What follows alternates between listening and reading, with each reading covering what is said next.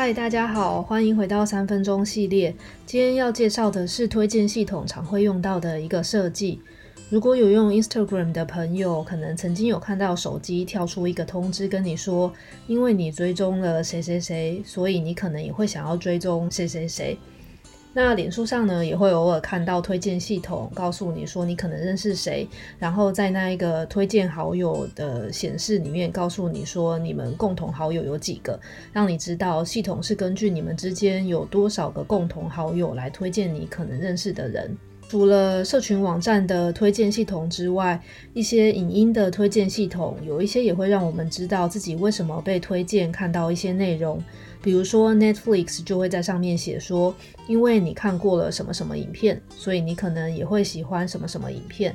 那用 Spotify 听音乐的时候，他也会跟你说，因为你听了谁谁谁的音乐，或是因为你过去某段时间听了什么什么歌，所以我们现在推荐你这一些音乐来听。那他也会告诉你，跟你一样都有听，比如说《解锁地球》这个节目的人，他也会听其他什么节目，让你知道 Spotify 列出的推荐清单是根据其他匿名听众的共同喜好来推荐给你的。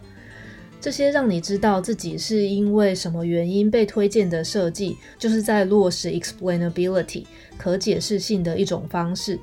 一个系统的可解释性，指的就是系统的运作过程，还有系统吐出来的结果可以被使用者理解。所以，一个有比较高解释性的系统，就会让使用者在使用之后比较清楚知道为什么自己会看到眼前的内容。举个例子。在 Netflix 上，我可以知道最近他推荐我很多韩剧，是因为我这阵子都在看《我的新创时代》，所以才被推荐同类型的韩剧。但是在 YouTube 上，我经常不能知道为什么我会被推荐某一些影片，然后我订阅的影片好像也不会被推荐给我。那在这两个例子里面，Netflix 的推荐系统就是相对来说有比较高解释性的服务，因为我可以。知道我是因为什么被推荐那一些他想推荐我的东西，但 YouTube 就会在解释性这部分还有一些进步的空间。那解释性为什么重要？那，我这里讲几个层面，有一个比较基本的是解释性可以让使用者的整个产品体验比较好，因为这样使用者就比较能够预期系统可能会出现的行为，会让我们知道系统是根据收集了我们哪一些资讯来推荐我们现在眼前的东西。那这也衍生到第二个好处，就是信任感。一个解释性比较高的系统，也比较容易得到使用者的信任。那这其实跟人跟人之间相处差不多。如果我比较能够知道一个朋友做某一些事，他背后的理由，那我可能也会比较信任他。解释性之所以重要，还有一个层面是跟伦理比较有关。当我们不知道一个智慧系统或者是演算法，它背后是根据哪一些输入，还有哪一些运算得到那些结果的时候，如果我们全盘相信这一个系统推荐给我们的结果，就比较有可能会引导人类做出一些错误的判断。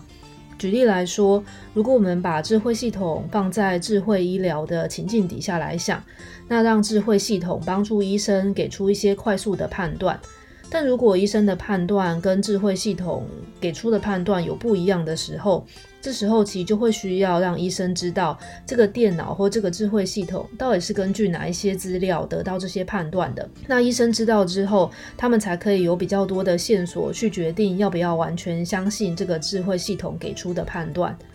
那用在智慧医疗只是其中一个例子，我们在第十集还有第十一集都有提到跟解释性相关的研究，有时间的话可以回去重听一次，然后看看有没有什么新的想法。然后最后我们来想一下，仔细回想你接触过的任何推荐系统，像是 Amazon、PC Home、虾皮这些购物平台，或是线上书城、读册、Readmoo、博客来他们的一些电商，或是其他任何你想得到跟推荐系统有关的线上服务，你觉得哪一个服务的设计可以让你很清楚知道自己为什么被推荐这些内容？那哪一些又让你完全摸不着头绪？想一下那些让你摸不着头绪的服务里面，你觉得自己应该要知道哪一些资讯，才可以让你更了解整个电子商务系统背后的运作？今天我们介绍了一个好的推荐系统，需要具备一定程度的解释性，希望对你有帮助。下期再见，拜拜。